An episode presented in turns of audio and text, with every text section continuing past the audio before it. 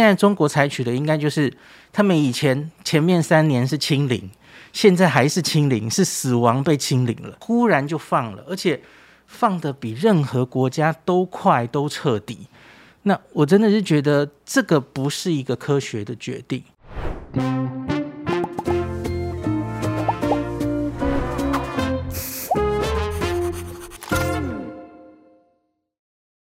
我是范吉伟，嗨，我是路易莎莎，欢迎收看《匪夷所思。那今天我们阿姨想知道啊，请到的客人是林世璧啊，就是孔医师啊。那我们在疫情期间其实是请孔医师来了好多次这样子。那这一次只要疫情严重，我们就请他来这样。就会看到他就知道疫情发有没错，我们每次跟孔医师见面呢，都是疫情非常严重的时候。那这一次请孔医师来，我先问一下路易莎莎好了，嗯你想要知道什么？就是中国现在关了这么久，那大家前阵子都知道，就是他们打开了国门，所以大家疯狂的去了日本啊，去了欧洲，去各地。但他们现在听说阳性率很高，然后连在班级都验出来，他们那个肺水上有有病毒是阳性的。那我想知道，他们守这么久，现在突然打开，是不是真的放股给全世界啊？我觉得这个价问题应该蛮有台湾价值的吧？呃，是是台湾价值吗？你把这个当叫做台湾价值吗？没有啦，就是我真的很好奇，就是这样子有没有会不会影响到全世界？会不会让感染数又在增加？这样子？OK，好，那我想知道的呢，是他的这个防疫政策啊。跟后来这个解封的政策，我实在是看不懂。大转弯 真的真的我真的看不懂。现在还有一句话讲讲，就是叫做叫做这个快速达峰，阴阳尽阳。该阳的都得过病了。我其实不知道哦，他这个政策大转弯哦，啊，前面三年清零是都在干嘛？清心酸的，对对，要憋成那个样子，然后突然就这样全部都打开，所以我想要问问孔医师，就是说这个到底有没有一个医疗上的，在医疗上说不说得过去，有没有道理这样子？那另外也想，因为过年了嘛，那我自己其实好不容易过年期间要出国了，所以就请孔医师来给我们大家一些实用的资讯啊，比如说像次世代疫苗该不该打啦，那出国要准备些什么？好了，那所以今天我们就赶快来看看这孔医师是怎么说的。好嘞，孔医师先跟我们的观众打个招呼。哎，各位匪夷所思的观众，好久不见！每次来我就是来的时候就是疫情升温的时候，真不好意思。不会啊，就是孔医师来跟我们大家辟一些谣啊嗯哈、那我我觉得先这样谈一谈啦。我们今天主要是想要谈中国的疫情嘛哈、嗯嗯那我在看很多报道的时候，其实蛮两样情，有的就是说很严重啊，医院都超载啊。那嗯有另外一边人就是说没有啊，我这个正常生活。嗯所以我不知道你那边看到了情这个管道得到的消息是怎么样的。范姐，其实我跟你刚刚讲的是很像，因为最大的问题就是没有一个是真实的数据，很有公信力的，大家可以相信的数据。大家应该很清楚，目前他们官方公布的数据跟现实应该是有很大的差距。像是他们连地方政府跟中央政府其实差距都很大嘛，哦，那所以就变成要讨论中国的疫情，可是没有确实的数据可以讨论，这在科学上其实是蛮痛苦的，因为我们这两三年一直在讨论各国防疫的状况，你需要有确实的数据嘛，哦，你你到底多少人确诊，然后当然会有黑数，可是你要努力去诊断，然后到底多少重症，加护病房现在满床多少，占了几 percent，多少人死亡，这全部都应该是及时的。每一国这三年都是这样走出来的，然后跟各国通报，我们就可以从这些数字上啊，知道这个国家现在状况不太好。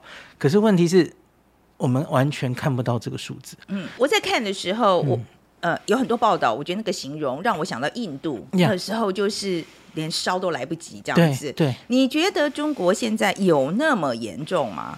应该是说，原本我这里就是根本不敢评论嘛，因为都都没有正式的报道证实。可是我自己是觉得，后来它原本只是局限在一些社群媒体上，社群社群媒体上大家看到啊，好什么地上很多啊，然后烧排不完。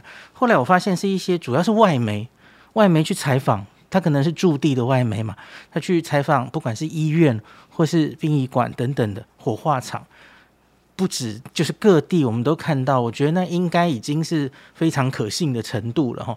就是目前真的有非常多的死亡在发生，可是我们不知道到底是多少，嗯因为它都被等于是掩盖吧哦。那另外有一件事情，其实在科学上，大家现在看到的是中国对于死亡的定义是有改变的。这点其实全世界的科学家都不太能接受哦，因为三年来大家都是这样报的嘛哈，就新冠因为新冠死亡，那大概是怎么样报道？大家国际社会是有一个 SOP 的嘛，一个定义的。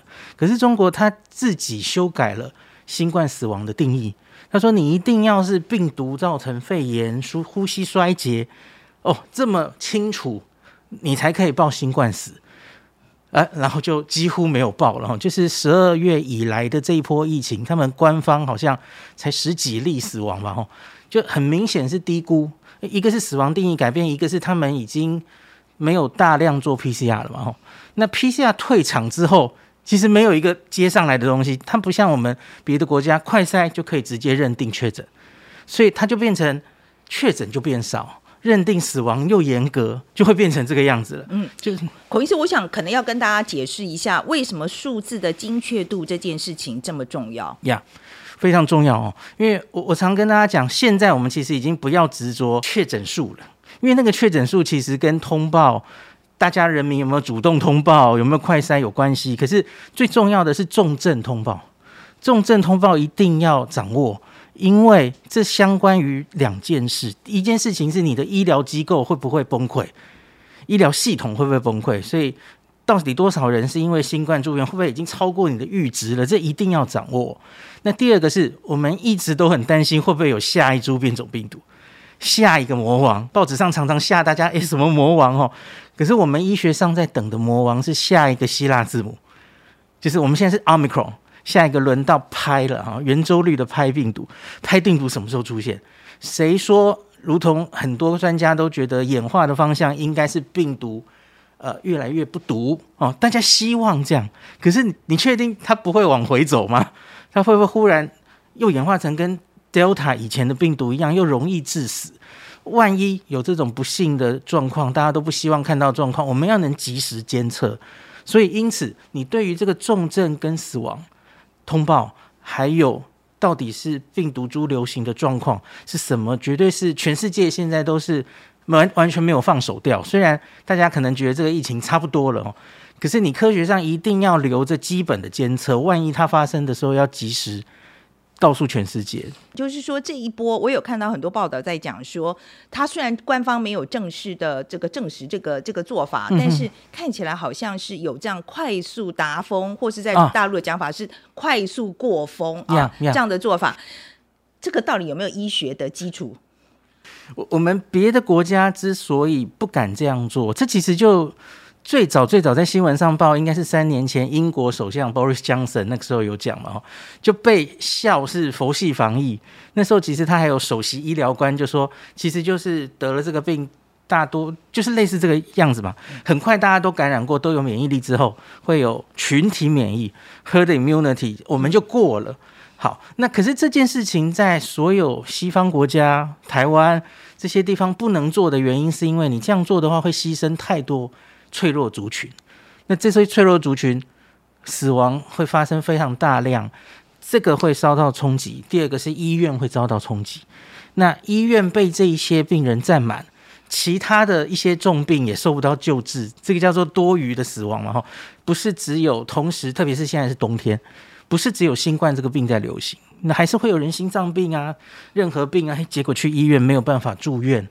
医疗受到排挤，所以在别的国家我们会在乎这件事，因为你假如无止境的直接放手，这叫放手啊，你就让它传，让人民得到感染之后，他就有免疫力了。这件事想起来理想，可是就是中间付出的代价实在太大了。那可是现在中国采取的应该就是，他们以前前面三年是清零，现在还是清零，是死亡被清零了。死亡这件事他当没有看见之后。不在乎这件事，哎，就就会过去了。我相信再过两三个月，他们的确会过。其实他付出的代价，我的没有没有，我很受不了的是说，你前面三年搞成那个样子，是是是，然后不是就是为了避免这件事吗？这这也是他们在二十大的时候，范姐记不记得二十大？原来大家以为他们其实会有一点逐步的逐步嘛，对，没有。那时候其实人民日报就发了好几篇，还是说坚持清零这个方向不动摇。那那时候讲的理由其实都 make sense，其实那是科学的哦，因为他们说，因为中国实在太大了，然后乡镇跟城市的医疗差距太大，然后还有太多老人家其实还没打疫苗哦，等等的这些东西，所以因此不敢如同西方国家一样大量感染，那是为了人命着想。这个其实言之成理哦。可是问题是言之成理，然后你怎么忽然就一百八十度大转变？像钟南山他就说得这个病毒就像打一针疫苗一样，忽然就觉得他好像何美香老师上身哦，与病毒共存，忽然完全转变了。你前面就是把这个病毒说好好严重，后遗症，尽管国国外都是躺平，我们不要学他们。可是他忽然就放了，而且放的比任何国家都快都彻底。那我真的是觉得这个不是一个科学的决定。它很明显，我看起来的话，它大概就是因为首先要撑到二十大后嘛，然后二十大后之后没有压力了，然后出来了一个白纸革命。哦，你们好像觉得这样很不好，他我觉得他就顺势的就做了。嗯，那可是问题是科学上，你假如要选择一个决战点。我们要从清零走向共存，别国是怎么做的？其实每一个国家已经有很多惨烈的教训示范了哦。特别是今年、去年的香港跟台湾，都付出了有一点颠簸的代价。我相信全部中国的学者应该也有看到，清零走向共存不是这么一触可及的，它有太多东西要准备了哦。像是我们台湾五月，我们知道有一些东西我们没准备好，快筛没有准备好哦。疫苗还没有完全打好，特别我们那时候很专注的是小朋友哦，小朋友疫苗还没有进来，我们的口服药有没有准备好？好，就是这些东西。然后口服药准备好，你有没有办法在有症状的五天内给最需要的人？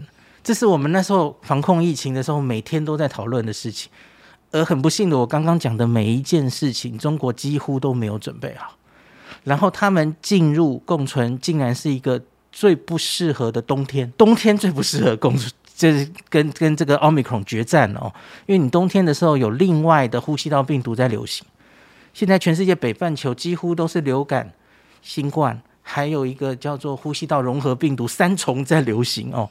然后这时候很冷，所以大家都窝在这个室内。不是在室外通风的地方，所以这个时候作战是可能会伤亡最惨重的时候。嗯，那你预期他什么时候这个疫情高峰会过呢？嗯，很多中国自己的专家还有国外的专家，然后用各种模型或是预期，大概都会抓三月，就到比较春暖花开的时候。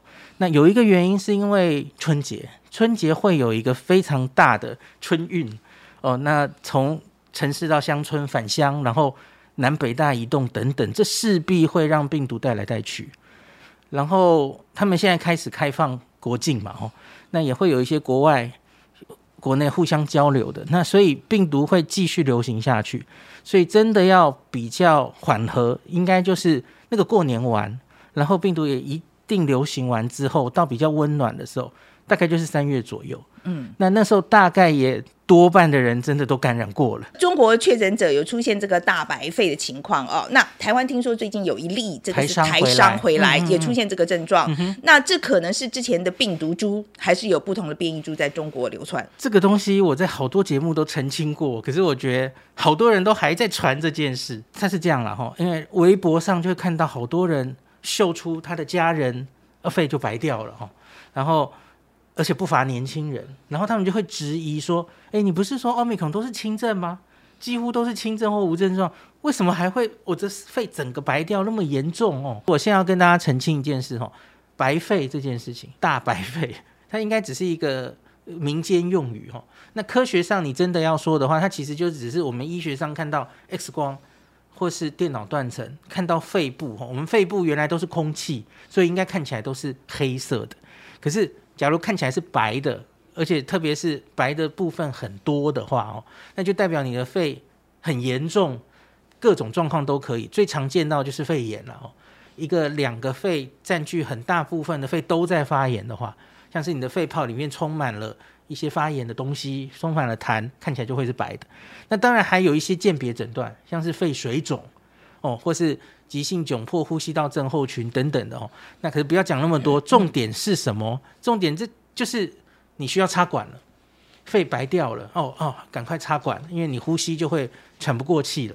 那这个事情是现在中国才独有的吗？不是啊，不是啊，不是啊，就我我都连我都知道，对，就是 就是很严重就变成这样啊。新冠这个病毒或是流感也一样啊，它重症它就会造成肺炎，它就需要插管。所以它不是一个特别的东西。那 Omicron 会不会大白肺呢？当然会啊，因为我们现在看到 Omicron 它的重症或是死亡的比例，我说死亡好了，大概是千分之一。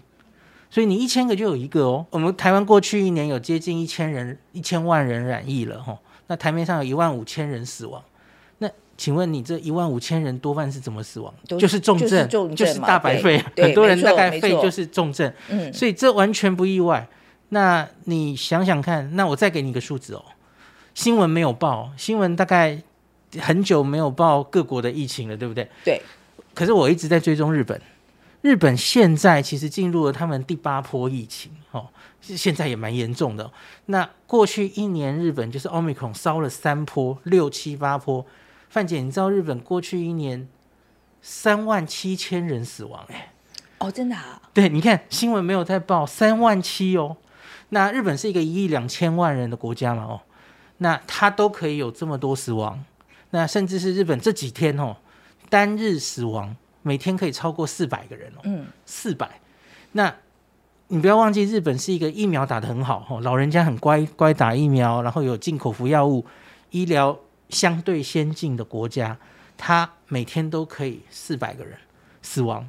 所以，那假如对到中国大陆，至少十倍吧？对，中国大陆合理的话吧？对对对，它人口大概就是。那个日本的十多倍，嗯，哦，我在当十二倍的话，嗯，所以日本一天可以四百人死亡，中国大陆四千八百个人死亡都。合理的，合理，而且可能是更多哈。那所以这是奥密克戎的状况哦，所以不要以为奥密克戎就不会看到白肺，各地不会看到殡仪馆那么大排长龙，奥密克戎就可以了。嗯，对你不要误会，奥密克戎真的是小感冒。另外一个是我知道中国现在开始啊，就是自己也做 mRNA 疫苗了，因为之前一直就是觉得说我们自己做最好，别人做的都不好。呀呀呀！OK，那他现在自己开始做，然后。你觉得他来得及吗？他其实不是现在开始做，他其实一直陆续都有非常多中国的疫苗在发展。那可是它中间遭遇蛮多挫败的，因为这不是非常容易的技术，n r a 是门槛很高的哦。像德国也有个公司其实也失败了哦。那所以我觉得现在当然有点来不及了，因为现在正是那个疫情要冲过去的时候。那你后边其实多半的人都感染过了。那一大最大一波已经过了之后，那你疫苗再出来，其实已经没有太大的意义了哈。所以我自己觉得，假如真的如同他们原来说，他们口口声声说都是基于科学、生命至上才做出每一个政策哦，我觉得不要因为面子的问题，然后他们就拒绝国外的不管西方的药物或是疫苗，甚至前一阵子有新闻说，他们其实国外是愿意帮助他们嘛。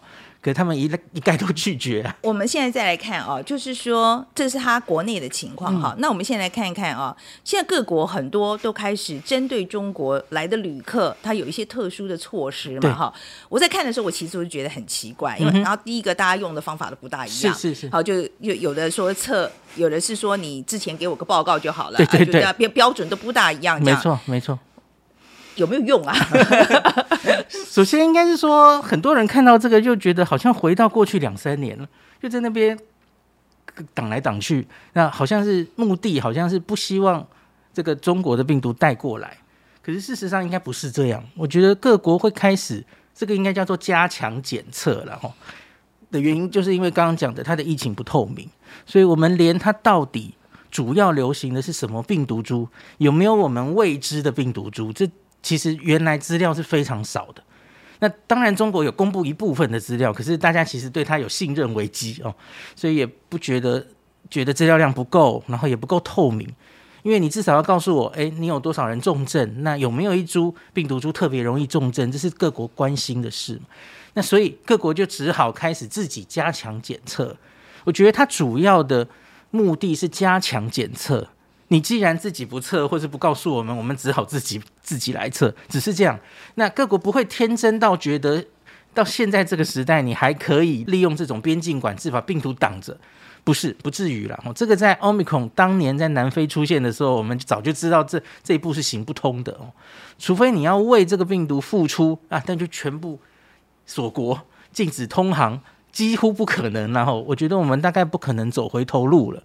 那科学家大概也都觉得，我觉得不太可能回到三年前，因为你想想看，我们这三年所有人打过的疫苗、得过的自然感染，难道你觉得会有一个新的变种株会让这一切全部白费吗？我们打的所有的这些建立的免疫力，一点免疫记忆、防重症的记忆都没有吗？我个人觉得机会是非常小的，我不敢说没有，可是机会小。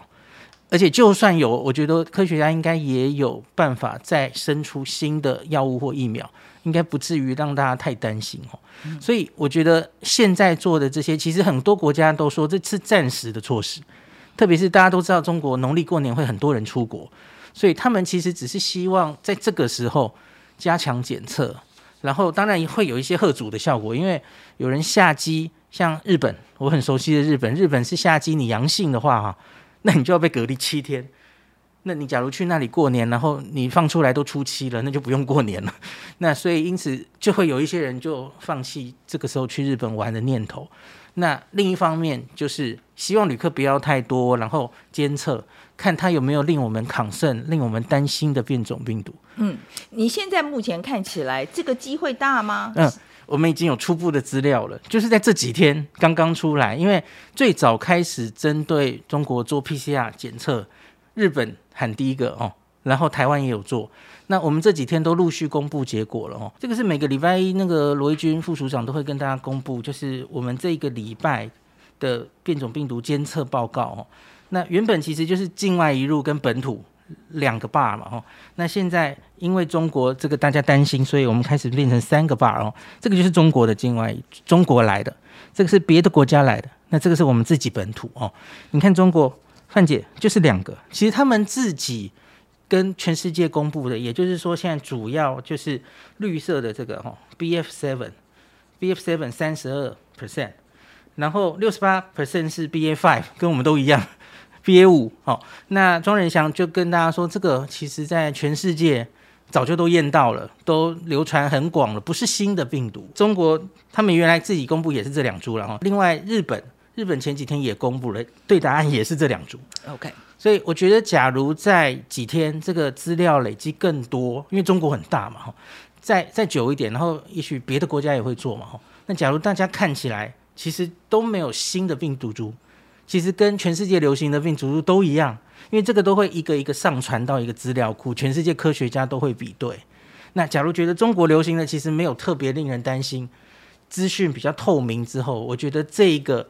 边境检疫措施应该就会改变了，嗯，也许也会被对对他们就开放了，这样子，大概就不需要这样子，哎，怎么回到两三年一样，在那边做 PCR 等等的哦。那那个我知道，我自己这年是看新闻，说很多国家会对这个中国入境航班进行废水监测，嗯嗯，这个有什么用？呃，废水监测是他们本来就很常在这个一个地区，它流行什么病毒株，它除了监测人，它会监测水。这个很多国家都在这样做，那我觉得可能是欧洲国家，它有一点考虑重视人权，因为你有发现，他们没有要求每一个人都下机要做，他们要求的是你上机前提供 PCR 嘛，吼，那他们没有针对人做，他们就对机上废水做。那假如检测到特别的，大家担心的变种病毒，所以那也是会抓得到的。这一次哦，这个呃有一个新的 Omicron 的新变变异株，就是叫做 XBB 一点。点一点五噻，WHO 就认证说是传播力最强大魔王。这个病毒株我们应该要注意什么？它们什么比较特殊的症状？好，我先跟大家讲这个，这个是一个一个先进国家应该怎么侦测它的病毒株？这是美国 CDC 啊，你看它这个是每一周它都会有一个报告，然后你看是现在是这。那么多，我们刚讨论的中国，大家就说：“哎呀，中国好像在练蛊啊，然后会不会练出那么多人练出一个变种病毒哦？”美国也在练呢。我自己是觉得练蛊好像是有一点负面的词哦。总之，新冠病毒它就是会不断的变变种，嗯然后只要你有给它机会，就一直繁殖下去的话哦。那另外是我我常常跟大家举例哈。你担心中国练蛊练出一个下一个严重的病毒，可是你真的确定欧美现在在做的难道不是练蛊吗？我就举一个例子，这是两个完全不同的地方。欧美他们是早就已经几乎没有人在戴口罩了，就是尽量没有什么防疫在做了，然后他们是很多人打都打过疫苗了，甚至得过自然感染，这样子病毒要存生存下来，然后被筛选出来。还跟在中国是完全另外一个景象。中国是几乎很多人都没有自然感染过，那他们打的是相对我们现在科学上已经看到有效性是比较差的疫苗。那在这种环境下，病毒生于忧患，死于安乐，病毒会比较容易被筛选出来。下一个比较严重的病毒，范姐你觉得是哪一边？一定是美国的，一定是欧美嘛？一定是欧美，因为它现在一定是要有一个特殊的哦，免疫逃逸。哦，才可能在这么竞争激烈的环境再站出来。没错啊，就以前我他用的疫苗那么厉害，没错，这样子都杀不死，那当然是还有一件事还没有发生，我希望它不要发生。可是我觉得从以前的状况看起来，有机会发生。我们现在不是有口服药吗？用的很多哦，真的口服药用了，美国用的很多，台湾也用的很多。嗯。抗病毒药是可能会有抗药性的哦，这件事还没出现，可是我觉得搞不好它会出现。那就它要出现一个抗病毒的奥密克戎，哎，要出现也是一定是美国先出现嘛？美国、台湾先出现，反而不是中国，因为中国现在是它根本没有禁药嘛，哦，最近才开始禁哦，所以它几乎都是没有铺路过抗病毒药物的状态。所以我觉得科学上。跟大家也许会用政治上思考哈，可是其实我们要理性的评估哈。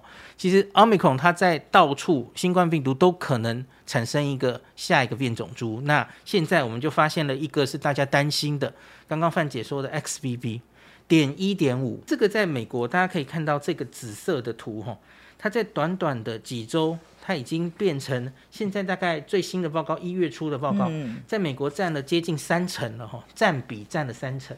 那它它严重吗？现在没有太多资料，因为你看它才刚刚出现。OK，那可是现在它主要是在美国新英格兰东北方纽约那里，那有一些地方甚至已经报告是七成以上都是 XBB，嗯，点一点五，它很快的取代掉了所有其他的病毒。OK，那我们初步看到在那一些地方的住院老人家哦，年纪大的人的住院绝对数字是有在增加的。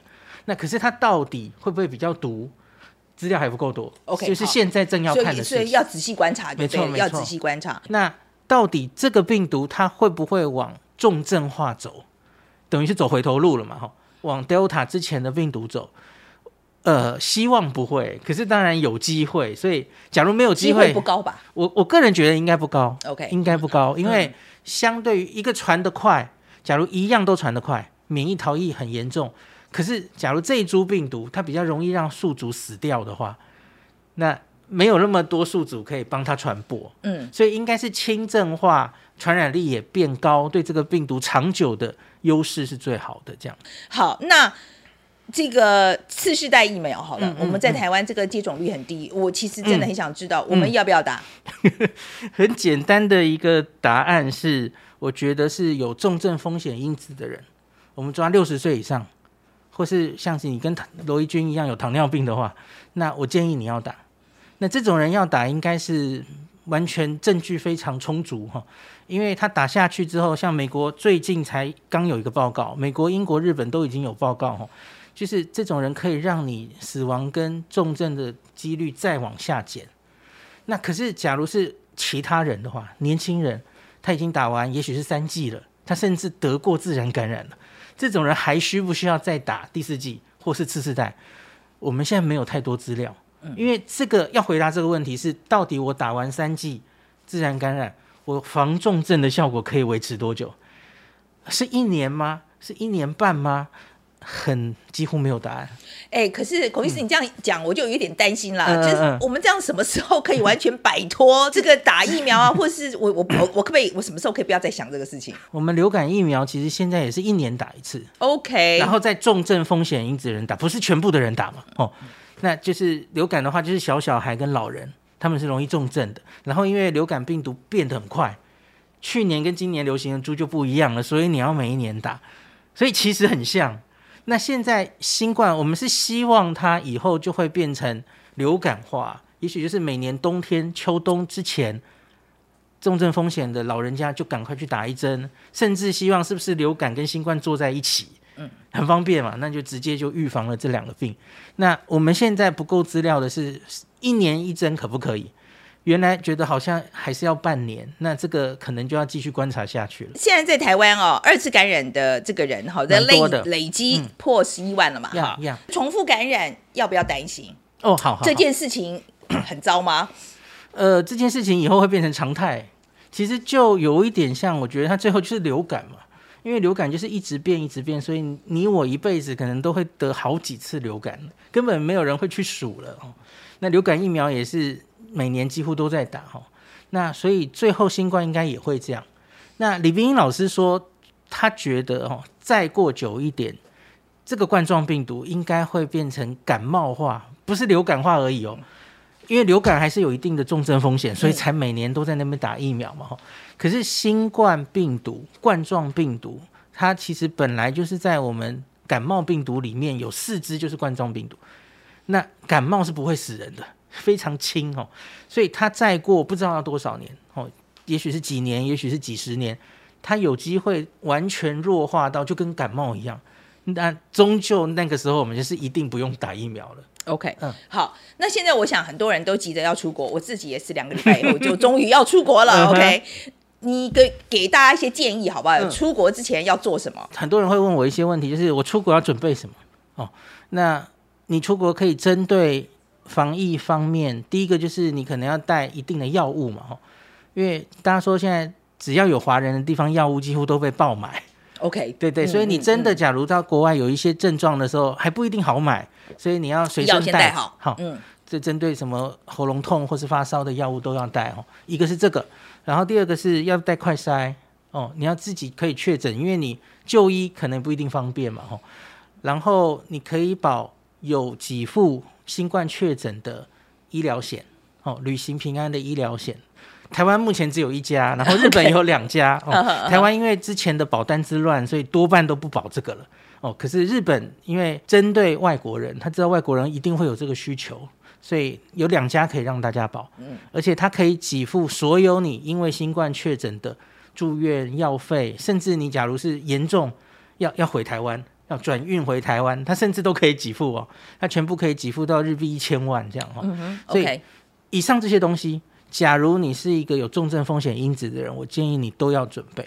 OK，哦，那也许是一家人嘛，吼，你会带带着家人去，所以这些东西都要。可是你假如是一个年轻人，哦，你你也敢染疫过了，打完三剂染疫过了，我觉得我刚刚讲的那些，大概你只要带药吧，哦，其他其实不一定要准备到那么多。OK，好。刚刚我觉得那个孔医师你也提到这件事情啊、嗯就是说其实网络上面有很多假讯息哈、然后是不是让你很头痛？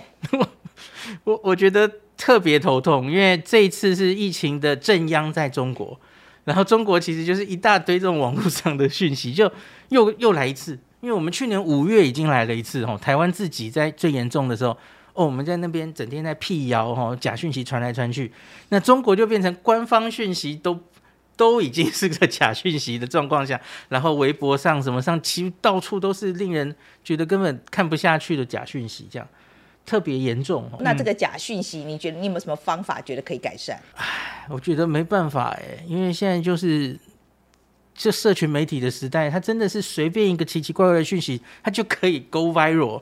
然后就像很夸张的是，我们刚刚讲的 XBV 嘛，哈，我先跟你讲正确的讯息是什么？上海公布了他们病毒定序，他们说他们境外一入验到了三株 XBB 点一点五，可是新闻上传成什么了？SBB 现中上海，然后什么攻陷中国什么的，然后开始传说 SBB 这个好好厉害的魔王，然后他会专门攻击神经系统，专门攻击肠胃道，会拉肚子，然后造成他们一个止泻的药物网络上被抢购，这实在是怪三象，个怪太夸张了，三个病例，然后到最后变成这个样子。对对对就是完全根本不知道该怎么怎么说哈。那所以这种怪现象，西方还有台湾、中国都都有这样的现象哦。那这个到底要怎么解决啊？我觉得怎么解决？我现在可以告诉大家，只听孔医师讲就好。我我也不一定一定都是对的啦，可是我觉得没有没就是多听一些。我觉得是这样，我嗯觉得大家真的要养成习惯哈，就是我觉得你要找有信赖，嗯呃，就是有可信度的来源啦。其他的真的不要乱看我我是东西不要乱吃，对不对？新闻也不要乱看我是真的觉得是这样。今天非常谢谢孔医师，希望我们很久不要再见。好，没问题。好，大家拜拜。路易莎莎来，嗯先跟大家讲一下，你今天的 take away 是什么？哦，我其实最惊讶就是孔医师讲到，就是那个变异株病毒在上海出现三例，可是哎没有任何影射的意思，但就是新闻就把它写成攻陷上海，这个跟事实真的差太多了。所以我要讲到第二第二件事情，就是关于这种有专业性很高的东西，我有时候都会觉得，与其看新闻这样写的很夸张，不如我直接去找说一些专业专家，比方说孔医师啊，比方说我们之前请到其他的专家，那我觉得这样子其实对于疾病这种资讯。我们要稍微谨慎一点，不是新闻写什么就全部照单全收这样。对我我我是真的我觉得啦，很大疑问的时候去看医生都好，OK。然后我觉得是真的不要新闻不要乱看，真的。东西你不会乱吃，对不对？那新闻为什么要乱看呢？对不对？不要随便什么网络上一个什么没有什么来源的，也不知道是什么人的，你就相信他讲的。OK，好，那我自己最重要的 take away 就是这一次呢，听孔医师解释了之后，我就了解了为什么各国这一次会针对这个中国旅客要特别做一些筛检。其实最重要的目的就是要找到他想要知道有没有新的这个变病毒株嘛。其实重要的实际上是这个，其他什么感染人数啊，呃，会不会再再造成这个大感染？好像都还好。其实不重要，其实重要的是有没有这个新的病毒株才是重要的。好，这是第一个。第二个 take take away 就是说，他这个快速达峰这个做法，就再一次证实啊，我对这个集权国家的看法，就是人命不值钱呐、OK，所以可以这样搞。那所以在这个民主国家里面，当你很珍视生命的时候，你就不能这样搞，OK？所以这是我今天的非常重要的 take away。好，那也欢迎大家来跟我们留言啊，请来跟我们谈一谈您对于孔医师今天的访谈，你的你有什么看法？那如果大家喜欢的话，记得帮我们按赞、订阅、分享到内。好，谢谢大家。